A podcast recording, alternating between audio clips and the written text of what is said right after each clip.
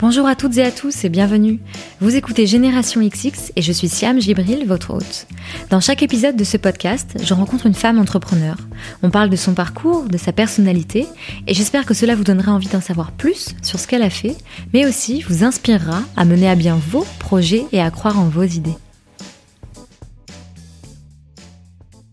Mi-avril a eu lieu la première formation à la création de podcasts par Génération XX. Si vous êtes intéressé par la prochaine session, n'hésitez pas à m'écrire par mail en passant par la rubrique Contact sur generationxx.fr. Ce premier atelier s'est déroulé en petit comité dans les locaux de Wake Up. Alors, si je vous en parle, c'est parce qu'avant de partager avec vous l'épisode d'aujourd'hui, je souhaitais vous dire quelques mots sur Wake Up, car je suis certaine que le concept va vous intéresser. J'ai connu Wake Up grâce à sa fondatrice, Anaïs, avec qui j'ai commencé par discuter sur Instagram. Alors, depuis, on s'est bien sûr rencontrés, et en quelques mots, Wake Up, c'est une école de développement personnel qui propose des outils et des programmes pour faire le bilan sur ses talents, trouver et créer la carrière dont on a envie et se former au métier de demain. L'équipe de Wake Up a créé un test de personnalité en ligne qui s'appelle Boussole, qui est complètement gratuit et qui vous donne des premières pistes sur quels sont vos talents et vos points forts. Je vous invite vraiment à le passer parce que ça prend 8 minutes et encore une fois, c'est gratuit. Il suffit d'aller sur le site www.wake-up.io slash boussole. Si vous n'avez pas de quoi noter, je vous ai mis l'info en description de cet épisode, ainsi que sur generationxx.fr, rubrique podcast. En résumé, si vous vous posez les questions qu'est-ce que j'aime vraiment, qu'est-ce qui est fait pour moi, d'un point de vue professionnel, je vous conseille vraiment d'aller consulter le site de Wake Up, donc wake-up.io, de passer le test boussole et de jeter un œil à leurs formations et événements. Allez maintenant, place à l'épisode du jour.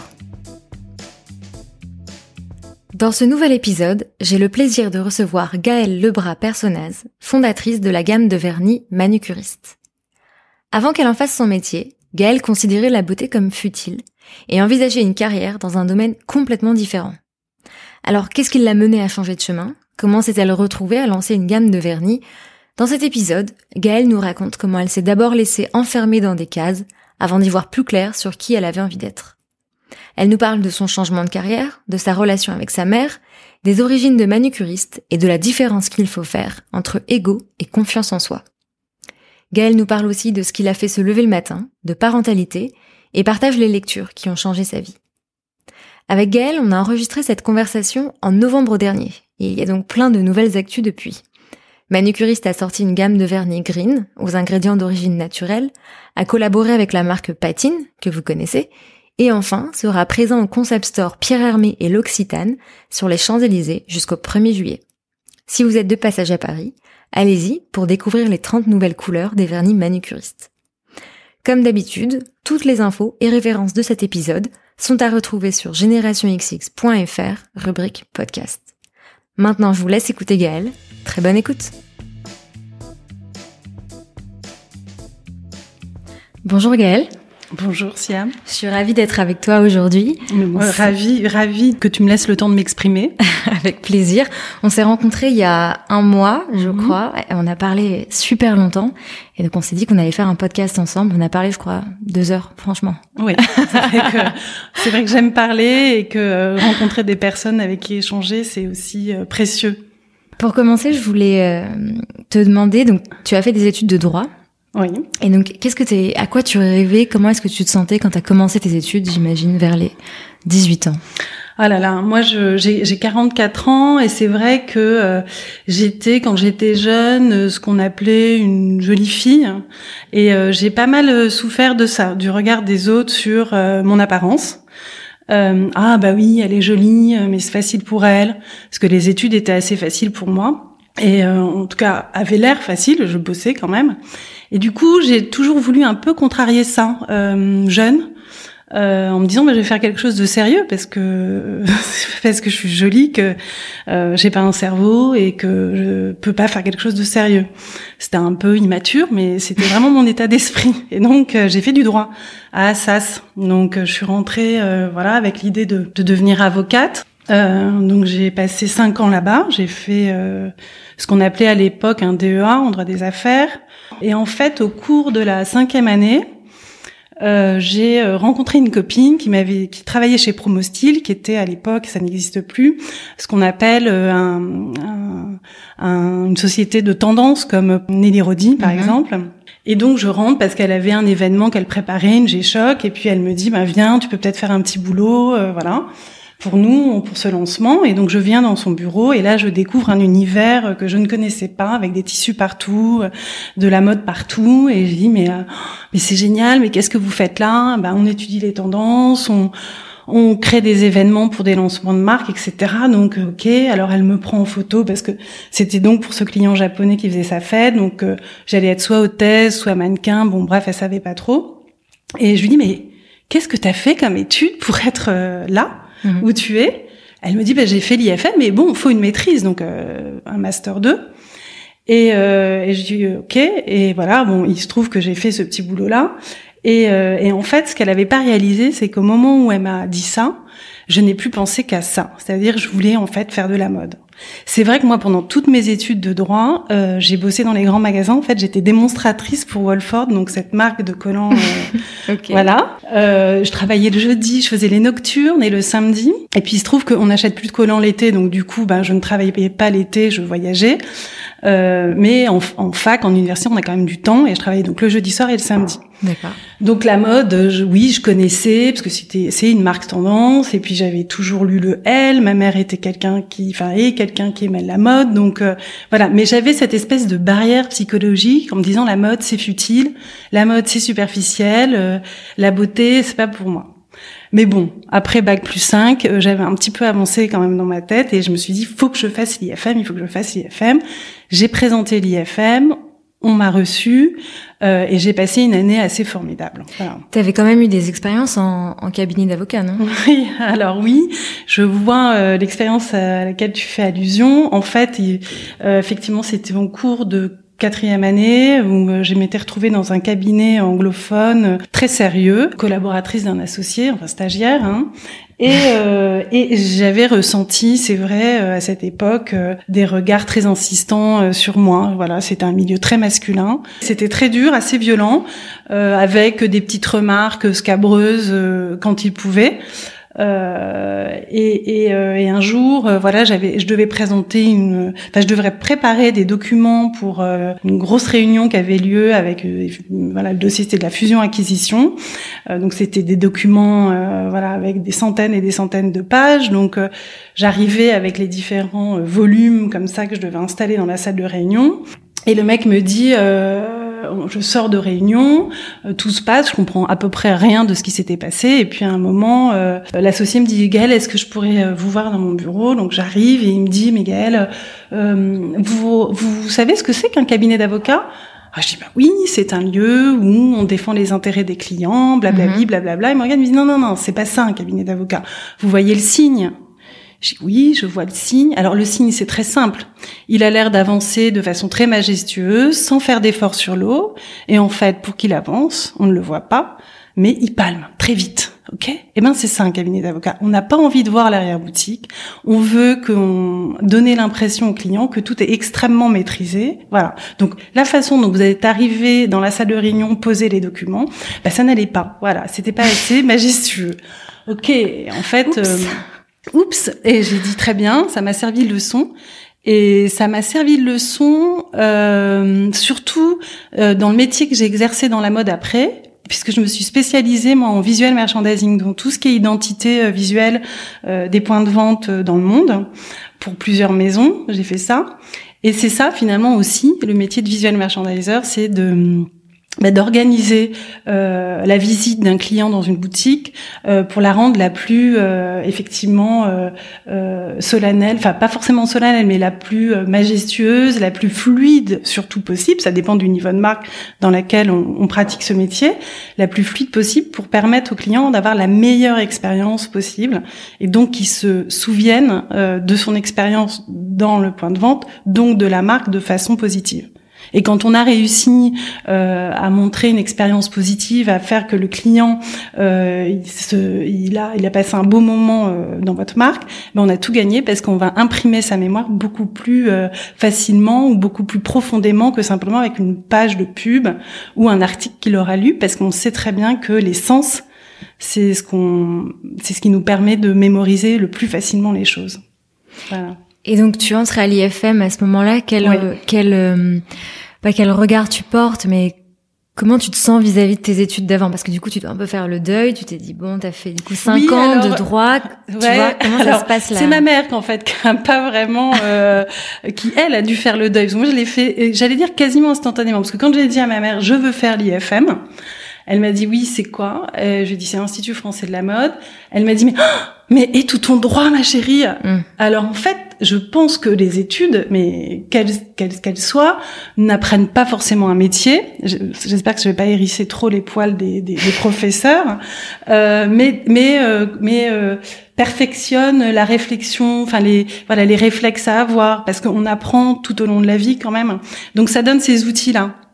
Après, bien sûr que euh, euh, j'ai appris l'histoire de la mode, l'histoire du design, euh, des choses que j'aurais pas appris ailleurs. Donc voilà. Mais on se souvient pas de tout pendant nos études. Donc je pense que c'est surtout pour pour permettre. Moi, ça m'a permis de passer à autre chose. Même si pendant toutes mes études à l'IFM, en me disant oui, mais c'est bien les services juridiques. Je dis ah non, pas les services juridiques. Ah parce qu'on essaie du coup de, de, ramener un peu à tes études. Et oui, parce que hmm. en fait, je pense que moi, si j'avais un fil conducteur euh, de ma vie, c'est que on a, mais mais je pense que ça vaut pour tout le monde. C'est à chaque fois on essaie de nous caser. C'est très difficile d'être le moins perméable à ça, c'est-à-dire de se dire non mais bon, ok, on me voit au service juridique, on me voit jolie, mais mais mais pas forcément futée. Euh, euh, et, et, et, on me voit bah, très bien parce que j'ai été salariée. Euh, un très haut niveau de salaire dans une maison dans une maison de luxe hein, chez Yves Saint Laurent. Euh, donc, euh, eh ben j'ai donc c'est confortable. Donc on ne quitte pas ce genre de poste. Même quand je suis partie de chez Vuitton, qui était pour, mon premier job, et j'ai démissionné. On m'a dit non mais vous pouvez pas démissionner chez nous. C'est ce qu'ils m'ont dit chez Vuitton. Voyez donc on essaie toujours de euh, voilà de, de, nous donner comme ma mère mais tout ton droit, c'est-à-dire de de faire en sorte que la vie elle soit euh, voilà, euh, une construction logique des choses. Mais, mais ça l'est rarement. Et toi, ça devient d'où cette envie et du coup euh, la façon dont à chaque fois t'arrivais à dire bah non c'est pas grave, non pas le service juridique, oui je pars. Cet aplomb, je suis très instinctive dans, dans je l'ai toujours été. Je me suis toujours assez fait confiance finalement euh, dans ce que je ressentais plus que dans un mode de raisonnement. Je dis pas que je suis pas traversée par des questionnements, euh, voilà, où je me dis non mais est-ce que c'est la bonne décision? Est-ce que mon Dieu je vais pas louper ça? Mais est-ce que c'est pas mieux voilà de, de, suivre ce chemin plutôt qu'un autre euh, voilà mais je je je j'ai à la fin la, la vraie décision euh, que ce soit dans ma vie professionnelle ou personnelle je la laisse à, à mon instinct et j'essaie de lui enfin lui faire confiance. Mais le propre de l'instinct c'est aussi qu'il se cultive est-ce qui t'a trahi parfois. Euh, mon instinct est-ce qui m'a trahi non parce que je pense que ça voudrait dire de regretter certaines choses et je regrette pas euh, les décisions que j'ai prises dans ma vie même si elles ont été parfois douloureuses euh, non. Je crois pas qu'il m'ait trahi. Et donc quand tu sors de l'IFM tu disais tu as travaillé chez Vuitton Yves Saint Laurent. Mm. euh, t'avais l'impression euh, d'avoir trouvé ton truc? T'étais dans ton mm. élément? J'étais super heureuse parce que j'étais dans un milieu de, de femmes. Donc j'étais à l'inverse de ce milieu que j'avais fui euh, finalement, euh, le milieu des, des avocats. Et j'étais bien parce qu'il euh, n'y avait pas de discrimination. Là où j'étais finalement, euh, si j'étais bonne, c'était parce que mon boulot était bien fait. Voilà. Et en plus, j'ai choisi un travail, le visual merchandising, qui se voit. C'est-à-dire qu'on est quand même à l'origine de euh, d'une scénographie dans une boutique, d'un décor de vitrine. Et donc, euh, il y a quelque chose qui se voit. Je crois que j'ai toujours essayé de prouver les choses malgré tout. J'espère que dans la deuxième partie de ma vie, j'aurai moins de choses à prouver. mais euh, mais j'aimais bien ça quand on m'a dit, parce que j'aurais pu faire d'autres choses dans la mode, mais pourquoi euh, le visual merchandising Parce que ça se fait, parce que ça se voit, et parce que du coup, on peut échanger. on aime ou on n'aime pas, mais on peut en parler. Voilà, mais ça se voit. Et ça, c'est important pour moi de pouvoir montrer ce que je sais faire. Et à quel moment t'as quitté le monde de la mode pour... Euh... Bah, le monde de la mode, euh, alors il y a, euh, il y a une, dans la vie des femmes, des hommes aussi, j'imagine, mais des femmes particulièrement pour plein de raisons. Euh, au moment où on a un enfant, tout se complique un peu parce que finalement, moi, j'avais beaucoup de d'idées d'idées sur le fait d'être maman. Euh, ça m'empêcherait pas de faire mon travail, ça m'a pas empêché de le faire. Hein, mais disons que il y a un avant et un après, et c'est vrai que c'est un métier dans lequel je voyageais énormément. J'avais finalement fait le tour de mon travail. Et donc du coup, euh, j'avais pas envie de passer dans une autre maison, j'avais envie de prendre plus de temps pour être à la maison le soir, ça veut pas dire euh, hein. Et je me suis dit ben la voilà, la, mode, enfin mon métier dans la mode, essayons euh, ben, essayons de faire autre chose. Voilà, pour euh, pour ces raisons-là. Et le autre chose, du coup, c'était quoi? Alors ça, c'est venu aussi assez euh, instinctivement, c'est-à-dire que moi, euh, depuis euh, bah, depuis l'IFM, en fait, avec ma mère, j'avais monté manucuriste. Ma mère, c'était une femme, enfin c'est une femme qui a eu trois enfants. moi, je suis l'aînée, et elle avait un boulot, mais elle l'a laissé tomber pour nous élever comme ça se faisait beaucoup euh, à cette époque-là, cette génération de femmes euh, qui ont élevé leurs enfants. Et donc, bah, quand on est devenu grand, euh, c'était déjà un peu plus embêtant pour elle, donc son quotidien était plus ennuyeux. Et, et donc, elle s'est dit, mais moi, je vais apprendre un métier. Et je vais apprendre le métier de manucure. Elle avait toujours eu les ongles très très très bien faits, parce que les femmes se faisaient les ongles aussi à cette époque. Mm-hmm rouge. Alors il n'y avait pas des couleurs euh, extraordinaires, hein, c'était rouge ou naturel, mais elle se faisait les ongles. Et du coup, euh, on s'est dit ok, super, manucure. Moi, elle est repartie à l'école, passé son BTS esthétique, euh, travailler. elle l'a fait à quel âge du coup? Bah, elle avait une quarantaine d'années, mhm. voilà parce qu'on avait aussi ses enfants plus tôt à l'époque. Mhm. Donc elle a réappris, elle a travaillé pour Lucide Sinclair, donc dans des salons, voilà, elle a vraiment euh, pratiqué son métier de manucure. Et puis un jour, elle est passée euh, place du marché Saint-Honoré et elle avait vu un tout petit emplacement et, euh, elle m'a fait venir parce que donc du coup moi j'étais j'étais rentrée dans le dans le monde du voilà de du, du, point de vente etc je connaissais bien elle me dit mais qu'est-ce que tu penses de cet endroit? J'aimerais bien ouvrir un institut donc j'y vais. Alors c'était vraiment, euh, il n'y avait pas Colette encore. Euh, donc vous voyez, il y a, y, a, y a, plus de 20 ans. Et, et, je vois donc cette place très jolie, ce tout petit euh, local. Et puis je me dis mais oui, c'est vachement bien, c'est le centre de Paris, un truc à faire. Et on l'a pris. Et juste après, Colette a émergé, donc ça a complètement transformé le quartier. Carrément. Ouais. Et donc elle a, euh, elle a monté son institut. On a, je me souviens, on a cherché le, le nom ensemble. Elle me disait, je voudrais que ça dise ce que ça fait. Toujours, il faut faire. Nous, les femmes, on fait, on fait, on fait. Mhm. Et puis, quand même, le côté un peu technique, euh, spécialiste, parce que c'était vraiment son truc. Et tout d'un coup, le nom de manucuriste a émergé, parce que bon, moi, je pratiquais beaucoup l'anglais, et c'est vrai qu'en anglais, on dit manicuriste. Donc, on a twisté le manicuriste en manucuriste euh, à la française. Mhm. Et c'est devenu l'Institut Manucuriste. Donc ça a commencé comme ça l'histoire. Et Donc là, vous aviez pas de produit. On n'avait pas de produit. On, on, elle m'a dit oh mais moi j'aime pas les, les, les, vernis français. Est-ce que tu veux pas essayer de contacter cette marque qui s'appelle Essie euh, Donc on a commencé à faire venir Essie à Paris. Et puis après on a développé. Il y avait un labo américain qui développait euh, tout ce qui était euh, gel pour faire des extensions d'ongles. donc elle m'a dit mais contacte-les parce que moi en fait j'aimerais bien développer mon propre gel parce que ce que je trouve sur le marché français n'est pas bien. Donc elle a, elle a, en fait on a commencé à travailler une gamme très professionnel. Mhm. Voilà. Donc ça, ça, moi, j'ai toujours aidé de loin pendant toute cette période-là, mais euh, mais je continuais de travailler euh, beaucoup euh, pour oui Louis Vuitton, Prada et, et beaucoup Yves Saint Laurent. Et puis et puis la, la, société a grossi et du coup moi je me suis sentie aussi plus armée et, et ça correspondait aussi à un moment dans ma vie où j'avais envie de passer à autre chose. Et je lui ai proposé de bah, de, de, de la rejoindre à plein temps pour développer plus la partie grand public, donc les produits, les vernis, etc. Donc elle m'a dit ok. Alors euh, c'était une décision pas simple parce que travailler avec sa famille, je sais que c'est pas simple. Déjà travailler c'est pas simple, alors avec sa famille ça l'est encore moins.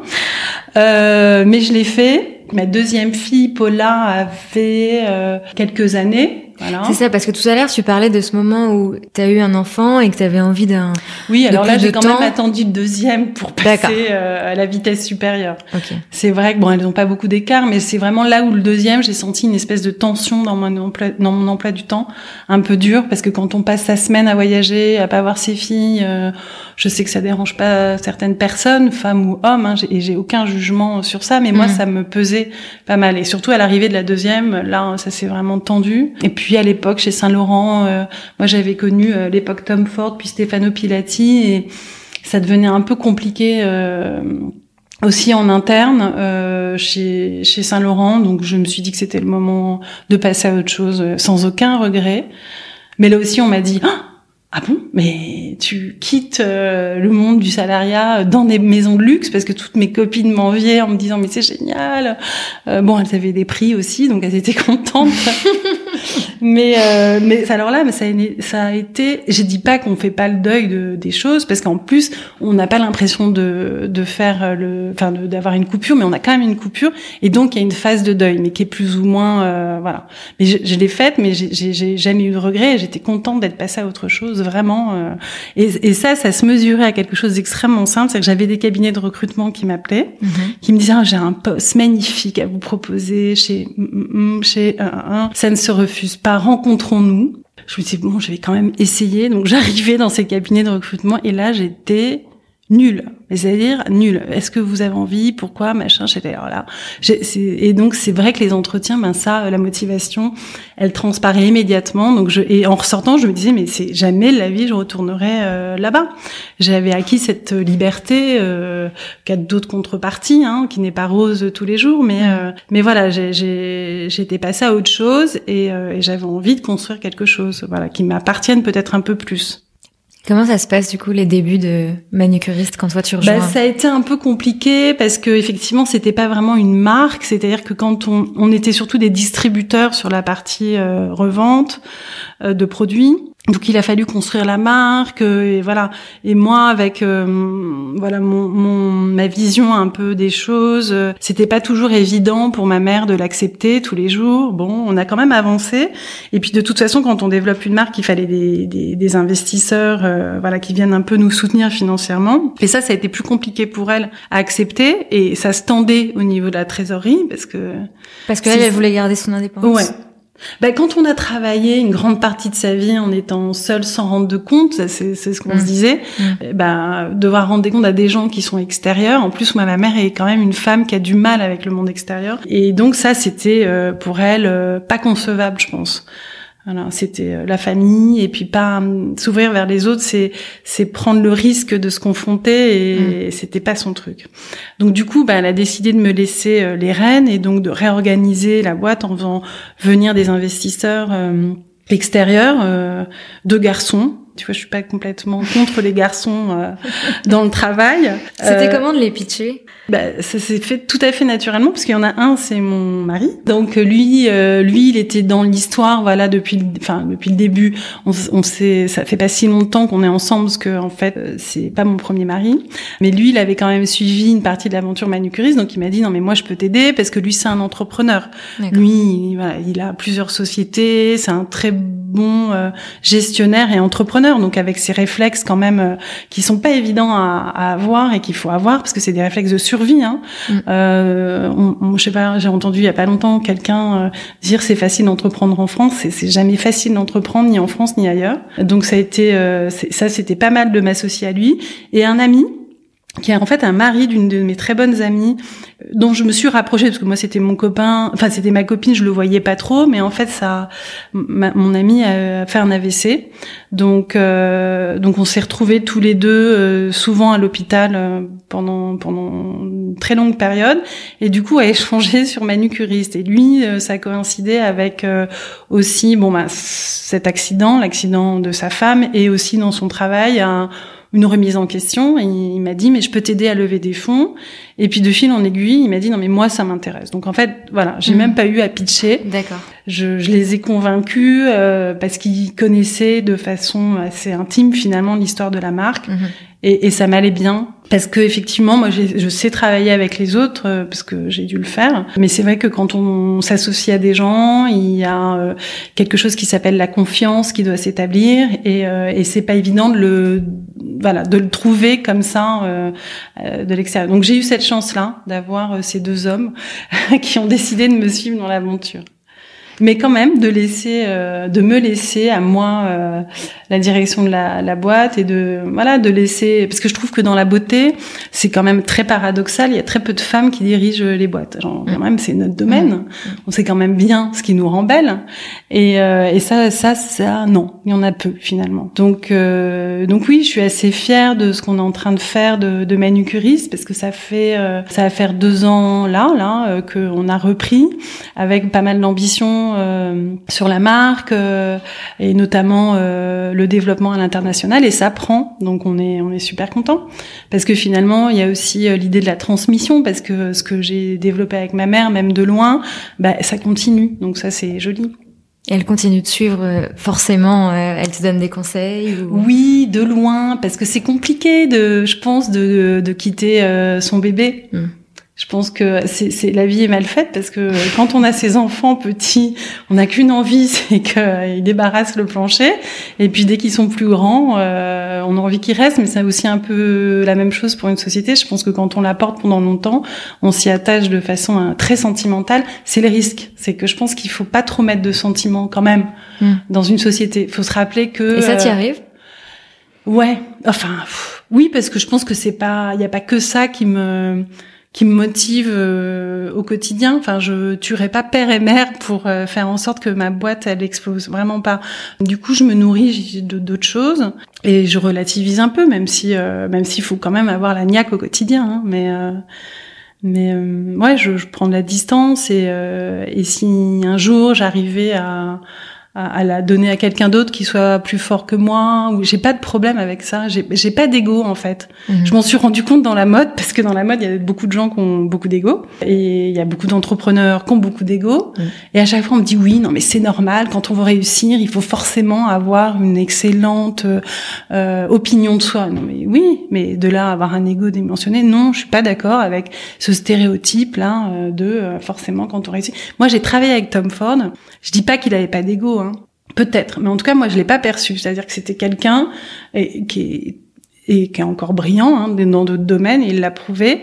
Il disait oui, non, il savait ce qu'il voulait, et il n'y avait pas de drame. Voilà. Donc euh, à aucun moment, parce que même quand ça, une fois, je me souviens dans un événement d'une boutique, euh, il n'y avait pas du tout assez d'éclairage. Moi, je venais d'arriver dans la boîte, euh, bon, et il est venu très gentiment me dire les choses. Donc je pense que voilà, il y a, y a pas forcément avoir trop d'ego. sinon, on peut planter une boîte aussi.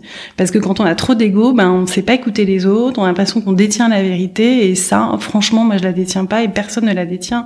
On est, on est, c'est vraiment un lieu commun de dire ça, mais moi je l'ai beaucoup expérimenté. C'est comme ça que je fonctionne, c'est euh, partager, écouter et je suis beaucoup plus intelligente et je pense que la boîte elle l'est aussi même si c'est pas évident au quotidien parce qu'on est tous à fond, etc. Mais c'est vraiment important de savoir euh, euh, écouter, partager, dialoguer euh, pour manager et pour faire avancer une société. Mm. Donc j'espère qu'un jour je donnerai le bébé moi. C'est vrai que c'est marrant d'entendre ça. C'est absolument pas ce qu'on lit euh, partout quoi. Non. ça fait du bien d'entendre ça.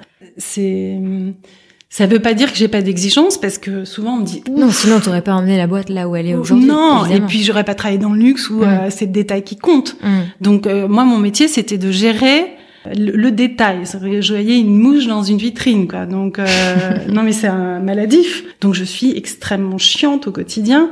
ah non ça j'aime pas. et les gens me disent mais c'est le même beige. Ah non non pas du tout. Il y a plus de même quand je travaille sur les couleurs ils sont ils sont voilà je peux je peux déstabiliser par mon niveau d'exigence. Mais c'est jamais mal perçu. Enfin, j'espère, même si je peux arriver à m'énerver. Hein, je suis pas, je suis pas toute rose, hein, mais c'est jamais mal perçu parce que j'essaie de dire non, mais voilà, moi c'est vrai que c'est mon point de vue, machin, etc. Et que je pense que c'est important pour manucuriste de d'essayer d'atteindre ce niveau-là, machin, etc.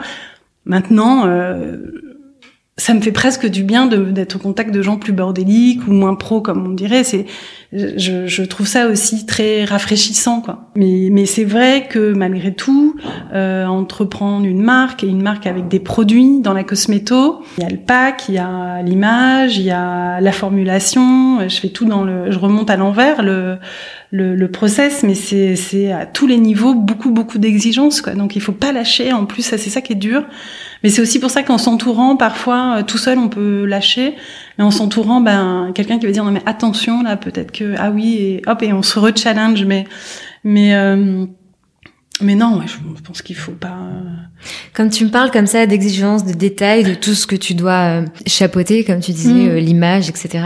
Ça me fait penser à ce que tu disais au début, que tu voyais la mode, la beauté comme un univers très superficiel. Oui, Maintenant, c'est quoi ton rapport ah à ça? non, ah mais alors là, j'ai mûri, j'ai changé, et ça c'est génial quand même dans la vie de de de grandir quoi. De ah non non, mais moi je trouve qu'il y a rien de de de plus profond que le superficiel.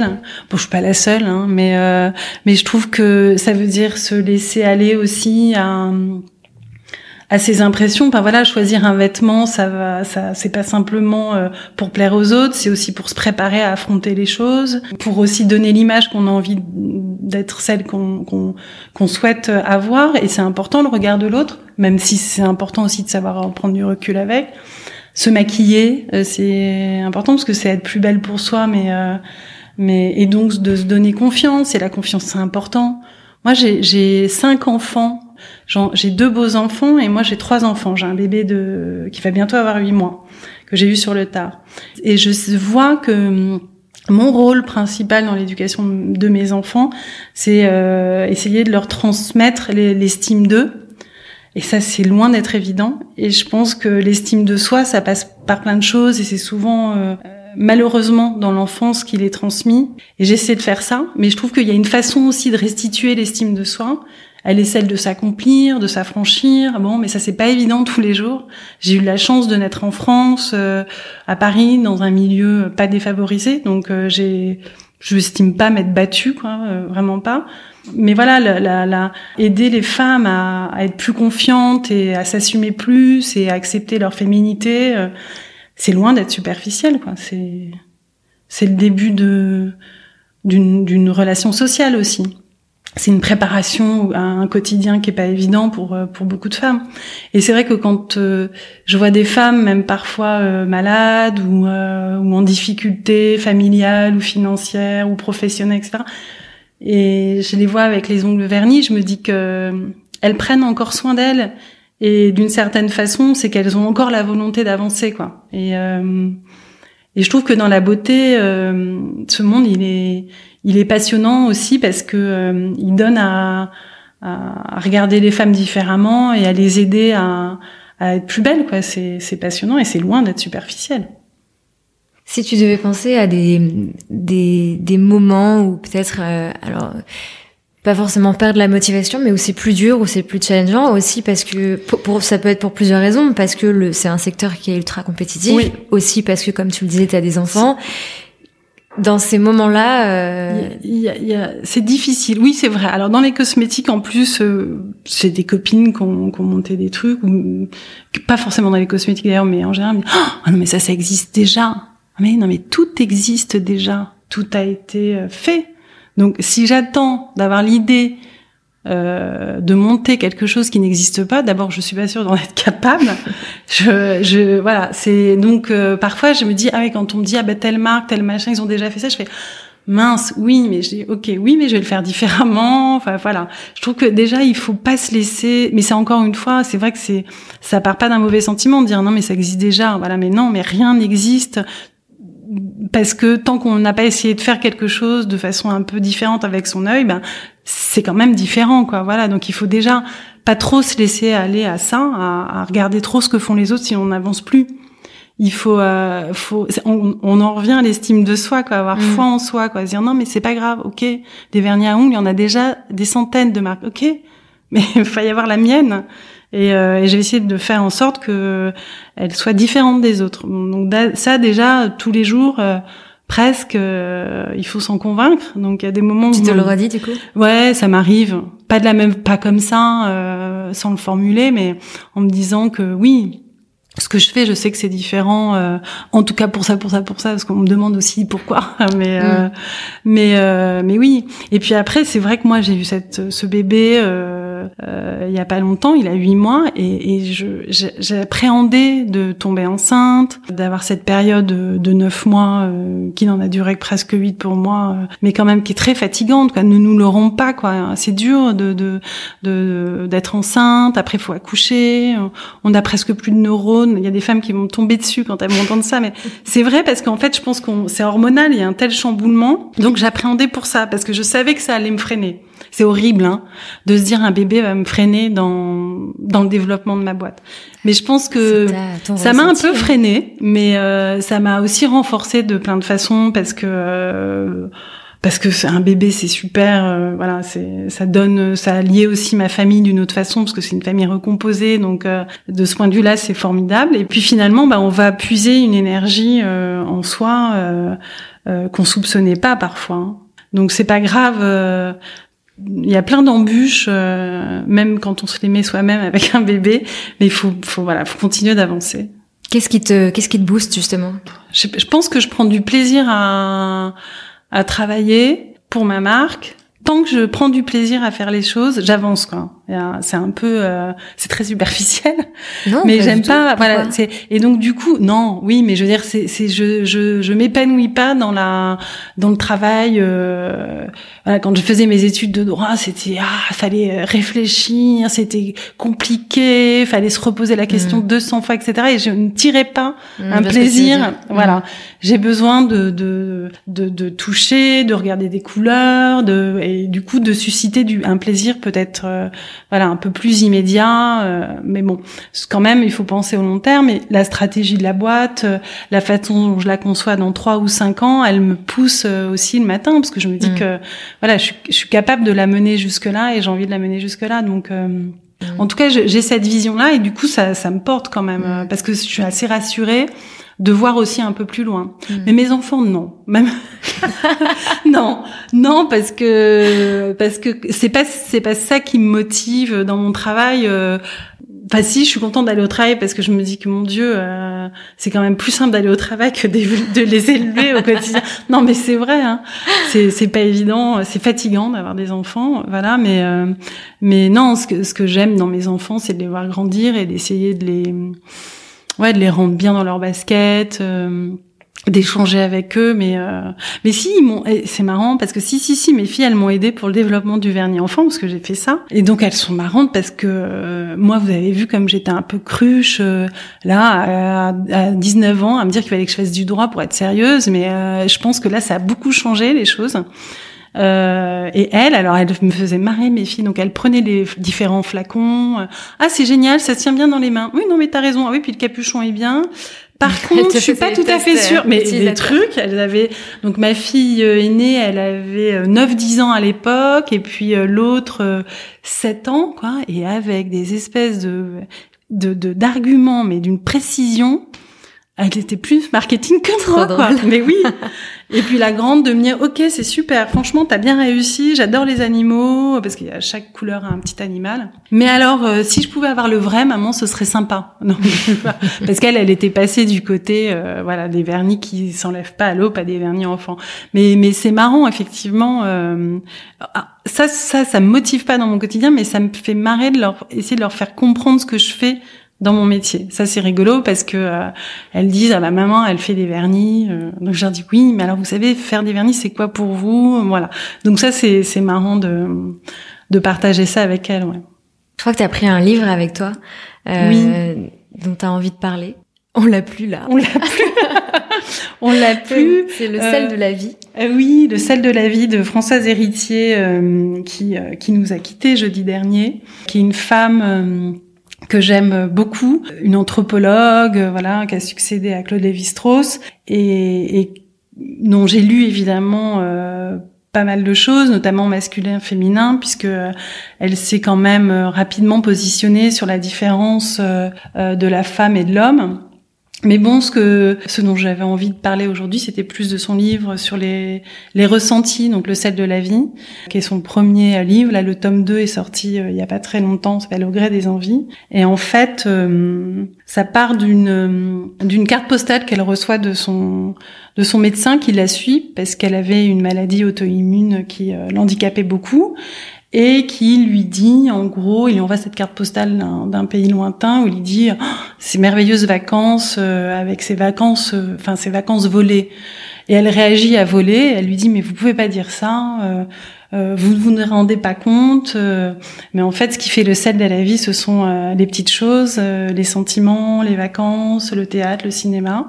Et on passe très très peu de temps, donc c'est marrant parce qu'elle elle décompose une journée. Alors on passe tant de temps à dormir, tant de temps à travailler, tant de temps que ça. Finalement, il reste peu de temps pour ça, et pourtant, c'est ce qui est donné à tous de vivre, de ressentir, et c'est ce qui donne en, vraiment le sens à la vie, je trouve. Euh, ça peut être boire un verre de vin blanc avec ses copines, euh, aller au cinéma, euh, je sais pas moi, sentir des lilas, euh, une glycine. Enfin, il y a plein de choses. sentir le vent dans ses cheveux. Enfin, voilà. Et elle, elle commence donc ce livre et alors que c'est une femme extrêmement sérieuse, chercheur, etc. Mais à égrener ces, ces petits riens qui font euh, la vie. Et c'est un très très joli ouvrage et euh, qui est très ovni par rapport à tout son travail d'anthropologue ou de femme spécialiste de la condition féminine, mais qui est euh, qui est un livre à lire pour pour essayer de se rappeler que le quotidien c'est surtout ça parce que le livre finit d'ailleurs je crois en disant mais si vous mouriez, euh, qu'est-ce qui vous manquerait le plus? Et je pense que ça allait chercher dans, dans ça, dans ce ressenti. Donc, euh, donc c'est un très joli livre et c'est une femme formidable qui nous a quittés. Est-ce qu'il y a d'autres euh, personnes ou lectures, films qui t'inspirent, que tu aimerais aussi partager? Il y en a. alors, films oui, à Bergman, il y, en a, pas mal, mais euh, c'est vrai que je me retrouve plus dans la littérature, moi. Euh... D'ailleurs, j'ai vu ta dernière photo Instagram, c'est trois petits vernis devant une bibliothèque. Oui, alors c'est même pas ma bibliothèque, mais mais j'ai une bibliothèque parce que j'aime beaucoup euh, lire, contrairement à mes bourriques de filles, mais ça va venir. mais euh, ouais, j'aime beaucoup lire. Je lis pas toujours suffisamment, ça aussi, ça dépend des périodes de, de la vie parce que parce que ça demande quand même euh, voilà du, du, temps, mais j'en trouve quand même toujours un peu.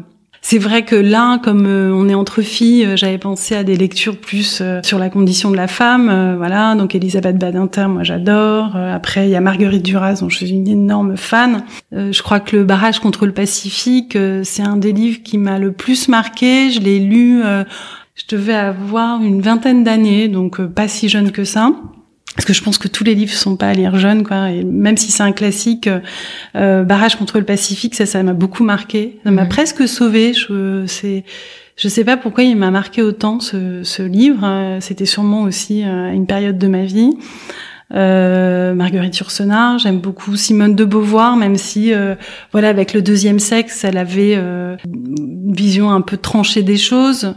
J'ai oublié de, de parler de Colette parce que quand je pense à Françoise Héritier, à peu près au même niveau, il y a Colette. Et j'adore Colette. D'abord, je suis rentrée par ses livres qui sont extraordinaires, justement dans le dans la description des ressentis, des petites choses, euh, des paysages. Et, et, alors sa vie, ça que j'ai découvert beaucoup plus tardivement, qui est euh, extraordinaire, une vie de femme qui s'est émancipée, euh, une grande écrivaine. Donc je, je voilà, j'adore Colette aussi. Ça c'est vraiment à lire et à relire euh, sans cesse parce que parce qu'à chaque fois qu'on en ouvre un, même si on a déjà lu, il y a encore autre chose qui, qui apparaît quoi. J'ai une dernière question pour toi. Quels sont tes projets avec et sans manucuriste alors, mes projets avec manucuriste, euh, c'est euh, de continuer, enfin, de, de, la développer, enfin, de cette marque euh, dans d'autres marchés. Donc ça, c'est un, c'est un gros sujet pour moi. Donc ça veut dire ben, voyager. mais, mais même si voyager intensément, c'est, ça peut être dur, mais voyager, c'est quand même génial. Donc voilà, je vais avoir cette chance de me déplacer pour essayer de porter la la, la, parole parce que j'aime bien parler de ma marque et essayer de la vendre. Et puis personnel, ah là là, j'attends les vacances euh, avec impatience de Noël parce qu'on va euh, à Mirleft qui est au sud d'Agadir. C'est un endroit que j'aime beaucoup parce que c'est c'est au Maroc euh, et, euh, et c'est un endroit très très simple, super joli, près de l'océan. Et moi, j'adore, j'adore la mer, l'océan. Donc, donc, je suis hyper contente et on y va avec tous les gosses et des amis. Donc ça va être chouette. Super. Merci beaucoup Gaëlle. Bah, merci à toi. À bientôt. À bientôt. Merci beaucoup à Gaëlle d'avoir partagé avec moi et avec vous maintenant son parcours avec sincérité. Pour suivre ses actualités, rendez-vous sur les comptes Instagram et Facebook de Manucuriste. Si vous êtes élève ou envisagez d'être élève à l'IFM, sachez que Gaëlle y enseigne. Je remercie également Émilie qui écoute le podcast et qui a eu la gentillesse de me présenter Gaëlle. Si cet épisode vous a plu, partagez-le avec vos contacts, parlez-en sur vos réseaux sociaux et laissez 5 étoiles sur iTunes. Merci infiniment pour votre écoute et à très vite.